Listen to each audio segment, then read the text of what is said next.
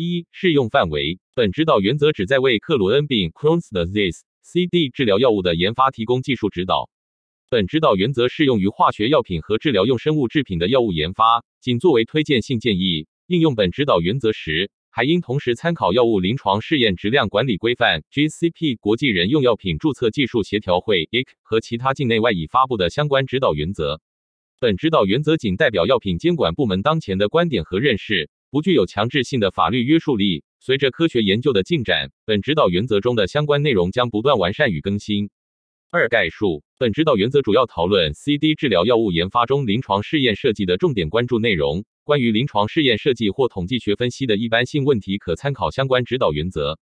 一、适应症特点。CD 是一种病因尚不十分清楚的慢性非特异性肠道炎症性疾病，最常发生于青年期，男性略多于女性。临床表现呈多样化，包括消化道表现、全身性表现、肠外表现和并发症。消化道表现主要有腹泻和腹痛。可有血便，全身性表现主要有体重减轻、发热、食欲不振、疲劳、贫血等。青少年患者可见生长发育迟缓，可有皮肤、黏膜、关节、眼、肝胆等肠外表现。并发症常见的有瘘管、腹腔脓肿、肠腔狭窄和肠梗阻、肛周病变、肛周脓肿、肛周瘘管、皮赘、肛裂等。较少见的有消化道大出血、肠穿孔。病程长者可发生癌变。我国 CD 缺少确切的发病率数据，基于区域性的流行病学调查提示，我国的 CD 发病率为零点零七到一十分之三十一万，同时存在南方高、北方低和东部高、西部低的特点。虽然与西方国家相比，发病率仍然较低，然而与二十年前相比，呈明显上升趋势。二、临床治疗学现状及需求。CD 的治疗目标在于诱导并维持缓解以及黏膜愈合，防治并发症，改善生命质量。主要根据疾病活动严重程度、累积部位以及治疗反应等选择治疗方案。传统治疗药物主要包括氨基水杨酸制剂、糖皮质激素、免疫抑制剂等。对于传统治疗无效、不能耐受以及糖皮质激素依赖的中重度活动性 CD 患者，可选择肿瘤坏死因子阿尔法 TNF 阿尔法拮抗剂。TNF 阿尔法拮抗剂存在严重感染和恶性肿瘤等风险。对传统治疗或 TNF 阿尔法拮抗剂应答不足，是应答或无法耐受的中重度活动性 CD 患者，可选择阿尔法四贝塔七整合素拮抗剂。三、总体考虑，药物研发临床试验的设计基于临床试验目的而定。一、受试者活动性 CD，根据临床症状和体征及入组前三个月内的内镜检查结果，提供活动性黏膜炎症的证据。对内镜检查结果的评价应建立并严格遵循 Substandard Operation Procedure，推荐采用中心月片。如果目标人群是经过特定单药或多药联合等充分治疗后仍被确定存在活动性炎症的患者，应预先明确充分治疗的定义，包括剂量和治疗持续时间。在入组时应全面评估患者诊断、用药依从性和治疗充分性。如果目标人群是对某种治疗不耐受的患者，应预先明确不耐受的定义。包括导致患者无法继续治疗的不良反应类型，如硫嘌呤类药物引起骨髓抑制。如果目标人群是对某种治疗依赖的患者，应预先明确依赖的定义。对于糖皮质激素依赖，可以接受以下定义：一虽能维持缓解，但激素治疗三个月后，泼尼松仍不能减量至十毫克 d；二在停用激素三个月内复发。缓解期 CD 如果不存在或存在非常轻微的症状和体征。且内镜证实无肉眼可见活动性炎症，可将患者归类为缓解期。确切的定义取决于评价黏膜炎症和临床症状的工具。二、终点指标评价。CD 治疗药物临床试验中，应单独评估临床症状和黏膜炎症两个方面。对于临床症状的评价，推荐采用患者报告结局 （Patient Reported Outcome，PRO） 量表。该量表应包括 CD 的重要症状，如腹痛和稀便次数。目前可接受 CD 活动指数 （Crohn's Disease Activity Index, C D） 中患者报告结局，如基于 C D 中每日排便频率 （Stool Frequency，SF） 和腹痛 （Abdominal Pain，AP） 项的 PRO2，鼓励申办者进一步研发和验证 PRO 量表。临床症状评价指标包括症状缓解、症状应答等，可以接受以下症状缓解定义：PRO2 小于八，或 SF 三且 AP 一，且 SF 和 AP 均较基线无恶化。对于黏膜炎症的评价，目前主要采用内镜检查评估量表，如 CD 内镜严重程度指数 （CD Endoscopic Index of Severity，CDEIS） 或 CD 简化内镜评分 （Simple Endoscopic Score for CD，SES-CD）。黏膜炎症评价指标包括内镜缓解、内镜应答等。推荐以下内镜缓解定义 SASCD 二或 SASCD 四，且较基线降低至少二，且无单项评分大于一。或 CDEIS 二推荐以下内镜应答定义：SASCD 较基线降低大于百分之五十，或 CDEIS 较基线降低大于百分之五十，为减少偏移。推荐采用中心月片，应由两名及以上经过培训的消化内镜专家进行盲态下评价，图像存储备查。其他有效性评价还包括影像学、组织学、炎症、生物标志物、健康相关生命质量评价等。另外，CD 病程改变试验的最终治疗目标包括预防疾病对患者生命质量、健康相关生命质量等中期并发症、肠道损伤、CD 相关手术和住院等和长期并发症、胃肠和肠外异型增生或恶性肿瘤、死亡的影响。因此，在整体研发计划中，还需要考虑评价药物对相关终点指标的影响。三、方法学考虑，既接受传统的临床研发设计，也接受适应性设计等新颖设计。如采用新颖设计，建议与药品监管部门事先沟通。在多区域临床试验中，应关注临床药理和临床实践方面存在的差异可能对种族敏感性的影响。建议在早期阶段加入全球研发，以保证受试者能够充分代表中国人群。应明确定义试验旨在解决的科学问题，确定估计目标。试验计划设计、实施、分析和解释必须与估计目标相一致。参见 e 一九二一，主要估计目标应反映内镜和症状缓解实现、诱导缓解或维持、维持缓解的治疗效应。在估计目标的定义中，需要考虑伴发事件的影响。伴发事件包括停止治疗、应对试验药物不耐受、缺乏疗效或疾病进展等，和其他药物使用的变化，如采用补救治疗、改变基础治疗、糖皮质激素未能按照规定方案减量或使用禁用药物等。处理伴发事件，停止治疗的最合适策略取决于治疗目的。若治疗目的是在短期内诱导缓解，则主要关注对内镜和症状缓解的治疗效应。此时建议采用疗法策略。若治疗目的是维持缓解或证明长期治疗的效果，则建议采用复合变量策略。将停止治疗的受试者定义为治疗失败，因为 CD 是一种需要长期治疗的疾病。若采用了补救治疗，尤其是糖皮质激素，不论试验方案是否预先规定，应视为治疗失败。建议采用复合变量策略。将逐渐减量的糖皮质激素作为基础治疗时，若未能按照方案规定逐渐减量，则应视为补救治疗的一种特殊情况。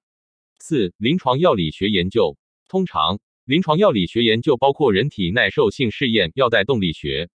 （Pharmacokinetics, PK）、药效学 （Pharmacodynamics, PD） 和 PK/PD 试验等。根据药物特点，如局部用药蛋白质和单克隆抗体等，参考相关指导原则。充分研究药物的 PK 特征，关注特殊人群，如肝肾功能损害、老年人、儿童等，为后续临床试验中合理的给药方案及剂量调整等提供支持。早期研发阶段应针对药物处置过程关键环节，如关键代谢酶或转运体的底物、诱导剂或抑制剂等，参考相关指导原则开展药物相互作用研究。基于群体 PK 分析，也有助于描述已知或新确定相互作用的临床影响。并提供剂量调整的建议。CD 患者可能合并使用糖皮质激素、免疫抑制剂等，应关注这些常见合并用药对临床安全性和有效性的影响。五、探索性临床试验建议采用随机双盲安慰剂对照设计，可基于前期 PK/PD 评估结果设置多个剂量组，充分评价药物的量效关系，为后续给药方案的选择提供依据。研究时间取决于药物的作用机制、安全性和对于所选疗效指标的预期作用。一般不应短于四八周。六、确诊性临床试验一、总体设计随机双盲安慰剂或阳性对照设计。随机分组时，可以考虑采用分层随机化的方法，如考虑既往治疗等因素，可以分别开展诱导研究和维持研究。也可以在一项研究中同时评价诱导缓解治疗和维持缓解治疗的有效性，如采用持续治疗设计或随机撤药设计。持续治疗设计是指在诱导缓解研究基础上继续进行维持缓解研究，保持设盲和随机继续进行维持缓解研究。如果采用持续治疗设计，对于无应答的受试者，应慎重评估继续治疗的获益和风险，设置合理的退出机制，以保证受试者利益。随机撤药设计是指将诱导缓解研究中达到应答或缓解的受试者再次随机分配至安慰剂组或试验药组，这种策略通常需要招。募更多受试者，因为研究必须具有进行最终评估的充分把握度。二、对照组对照的选择应有充分依据，并符合伦理。对于活动性 CD 治疗的一线适应症，需要与标准一线治疗进行直接比较。对于二线适应症，在标准一线治疗失败或不耐受之后，可选择安慰剂或阳性对照。在采用阳性对照时，应考虑该阳性药对于目标适应症是否具有充分的临床有效性证据。阳性对照研究的目的既可以是证明研究药物与阳性药相比的优效性，也可以是证明其非劣效性。非劣效介质应遵循相关指导原则，预先确定不同临床试验入选人群基线严重程度以及评价有效的终点指标可能不同，在确定非劣效介质时需要关注。三、受试者根据适应症定位制定具体的入排标准。尽可能接近预期的目标治疗人群，关注临床类型、疾病活动性的严重程度、肠外表现和并发症、既往治疗的疗效等。入组活动性疾病治疗试验的受试者应该具有活动性疾病的证据。目前，基于体征和症状的入选标准可接受采用 CDAY，如至少两百二十，或者基于 CDAY 的 PRO 二，如至少十四分，或 PRO 三，如至少二十二分。同时规定黏膜炎症的最低水平，如。SASCD 六或孤立性回肠疾病的 SASCD 四或 CDEIS 大于八，应排除肠结核、其他慢性肠道感染性疾病、肠道恶性肿瘤等。如果目标人群同时包括既往传统治疗失败和生物制剂治疗失败的中重度活动性 CD，建议预先规定不同人群在总人群中所占比例。四、给药剂量和治疗持续时间。给药方案应有前期临床试验数据等科学支持，基于量效关系和整体获益风险评估合理选择。为证明诱导缓解治疗的有效性，研究的持续时间通常为八、十二周，但取决于试验药物的作用机制、预期作用程度和时间过程。为证明有效性的维持，研究总持续时间包括诱导阶段应至少为十二个月。五、基础治疗对于入组时正在接受 CD 治疗的受试者，一般允许在试验期间以基础治疗的方式继续使用这些治疗，并维持稳定剂量，糖皮质激素除外。对于入组时正在使用糖皮质激素的受试者，在试验的早期阶段应持续使用固定剂量的糖皮质激素，之后按照规定方案逐渐减量。应预先规定入组前基础治疗的剂量和持续时间，以确保受试者在随机分组前接受了充分治疗。对于硫嘌呤类药物，需要接受稳定剂量至少三个月。如果不允许使用基础治疗，应根据药物的 PK 和 PD 特点等规定足够的洗脱期。六、补救治疗针对可能发生的疾病恶化风险，在方案中事先规定补救治疗的标准和补救治疗药物，以确保临床试验受试者安全。七、疗效指标一、主要疗效指标推荐以下共同主要终点：达到症状缓解的受试者比例。和达到内镜缓解的受试者比例，在共同主要终点分析中，症状缓解和内镜缓解均应达到统计学意义。在一项研究中同时评价诱导缓解治疗和维持缓解治疗的有效性时，通常希望将两个时间点都作为主要分析。由于内镜缓解所需时间通常长于症状缓解所需时间，因此评估内镜终点的时间点可能与临床症状终点的时间点不同。可以接受将内镜应答作为诱导阶段主要分析的一部分。具体取决于预期作用起效速度，同时应将内镜缓解纳入研究结束时的主要分析。举例一：一项在中重度活动性 CD 受试者中评估某药物有效性和安全性的随机双盲安慰剂对照三期临床试验，采用随机撤药设计，包括十二周诱导阶段和四十周维持阶段。受试者随机分配接受试验药或安慰剂治疗十二周，第十二周达到临床应答的受试者将被重新随机分配。接受试验药或安慰剂治疗四十周，诱导阶段共同主要终点是第十二周达到症状缓解的受试者比例和第十二周达到内镜应答的受试者比例。维持阶段共同主要终点是第五十二周达到症状缓解的受试者比例和第五十二周达到内镜缓解的受试者比例。举例二：一项在中重度活动性 CD 受试者中评估某药物有效性和安全性的随机双盲安慰剂和阳性对照三期临床试验，采用持续治疗设计。受试者随机分配接受试验药或安慰剂治疗五十二周，共同主要终点是第五十二周达到症状缓解的受试者比例和第五十二周达到内镜缓解的受试者比例。共同关键次要终点是第十二周达到症状缓解的受试者比例和第十二周达到内镜应答的受试者比例。如果选择其他主要终点，应有充分的科学依据，并事先与药品监管部门进行沟通。二、次要疗效指标，同时达到内镜缓解和症状缓解的受试者比例，达到症状应答的受试者比例，达到内镜应答的受试者比例。对于在基线时正在使用糖皮质激素的受试者，达到撤离激素的缓解的受试者比例，通常定义为在特定时间点达到缓解，且在此前一定时间窗内无激素铺路，如第五十二周达到缓解，且在第四十到第五十二周期间未使用激素。维持缓解的受试者比例，定义为在入组时或诱导阶段结束时达到缓解的受试者，在至五十二周研究结束时持续处于缓解状态。临床症状和内镜检查的单项评分，达到缓解或应答的时间，仅症状评分和生物标志物，达到透壁愈合基于影像学评价的受试者比例，达到组织学愈合的受试者比例，炎症生物标志物评价，如粪便钙位蛋白正常的受试者比例等，健康相关生命质量评价，使用经验证的生命质量评估量表，如炎症性肠病条问卷 （IVDQ） 相对基线的变化等。CD 相关外科手术或住院的受试者比例，基于 CD 的症状缓解，CD 小于一百五十或应答，CD 下降一百，CD 下降七十。对于基线合并瘘管的受试者，实现并保持瘘管闭合且未出现新的瘘管或脓肿的受试者比例，基于 MRI 评价。八、统计分析考虑，统计分析包括缺失数据的处理，应与既定的估计目标对应，且必须在研究方案中预先定义并阐明其合理性。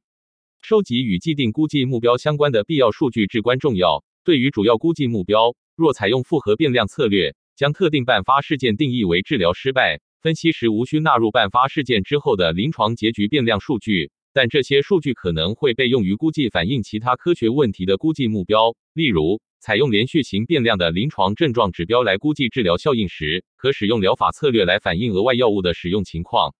区分伴发事件和缺失数据也很重要。特别是对于一年内进行多达三次内镜检查的试验，拒绝接受反复内镜检查可能会导致数据缺失，但其并非是伴发事件，且根据估计目标，需要在统计分析中处理这些受试者的缺失数据。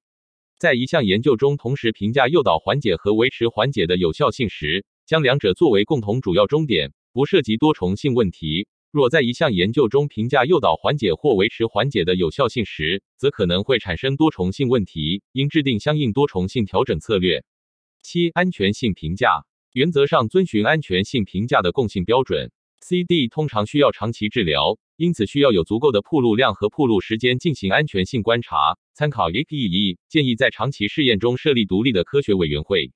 CD 临床试验中应特别关注以下安全性评价内容：一、CD 治疗药物通常具有免疫调节剂的作用，应特别关注严重感染、自身免疫疾病和肿瘤等的可能性。二、对于生物制剂，关注治疗期间是否产生抗体，以及抗体是否影响长期有效性和安全性。合并使用免疫抑制剂可能增加机会性感染和恶性肿瘤等严重不良反应的风险，并降低检测免疫原性的能力。在评价安全性时，需要特别关注合并用药情况。八、儿童克罗恩病临床试验。在儿童患者中，CD 的总体疾病病理进展和治疗目标与成人相似。然而，儿童炎症性肠病 （Inflammatory Bowel Disease，IBD） 特点是病程更复杂，炎症反应可能更高，对糖皮质激素和免疫抑制剂治疗需求也更高。与成人 IBD 相比，儿童 IBD 的癌变风险更高，疾病持续时间更长，疾病严重或扩展程度更为严重。此外，儿童 CD 患者生长发育迟缓和骨量减少的风险增加。一、一总体考虑，临床研发项目应尽量纳入两岁及以上的儿科受试者，除非存在明显安全性隐患，如幼龄动物或成人发生重大不良事件，或其他免疫缺陷提示需要排除某些年龄组，或有证据表明某些年龄组不太可能获益。当有足够的数据支持研究药物对儿科 CD 患者的安全性和预期获益后，应尽早开展儿科研究。所有入组的儿科受试者都应具备明确的 CD 诊断，并经内镜检查结果确认活动性炎症。六岁以下儿童的疾病表型可能不同于青少年或成人，需进行原发性免疫缺陷病的基因检测，并根据检测结果入选或排除这些患者。二、临床药理学和剂量探索研究，在选择各年龄或体重组的起始剂量和最终剂量时，应考虑成人和或儿童中所有 PK/PD 或其他数据。可在所有数据的基础上应用群体 PK 建模，因为这种方法可进行广泛的斜变量分析，量化体重、年龄和其他斜变量的影响。在此之前，需要获得所有年龄组的 PK 数据。若研究目的为达到某个相同的铺路量，如成人铺路量，则可采用这些斜变量分析的结果，以确定是否需要在各年龄组采用不同剂量。三、有效性研究。儿童 CD 的治疗目标为诱导并维持临床缓解及黏膜愈合，促进生长发育，改善患人生命质量。推荐的主要有效性指标与成人相似，包括内镜和症状缓解两个方面。对于临床症状的评价，在获得经验证的 PRO 量表之前，可暂时沿用儿童克罗恩病活动指数 PCDAI。对于黏膜炎症的评价，目前主要采用成人的内镜检查评估量表。次要有效性指标可参考成人。但需包括生长参数，包括身高和体重和营养状况改善、肠外表现方面的疗效等。有关性成熟的观察将取决于受试者入组时的年龄。四、安全性研究评估对生长的影响时，建议观察期为两年。长期安全性评估需要在更长时间内收集更多患者数据，数据收集可能会持续至成年期，可在开放性扩展研究和上市后观察性研究中评估。如果担忧药物对免疫系统有影响，且通过临床前研究或成人临床试验无法解决，应开展相应的儿童临床试验，如对免疫系统疫苗接种的影响等。五、数据外推，基于成人和儿童在整体疾病病理和进展以及治疗目标等方面的某些相似性，可参考相关指导原则，通过数据外推对儿童用药的有效性和安全性进行评价。如果考虑采用数据外推，建议与药品监管部门沟通。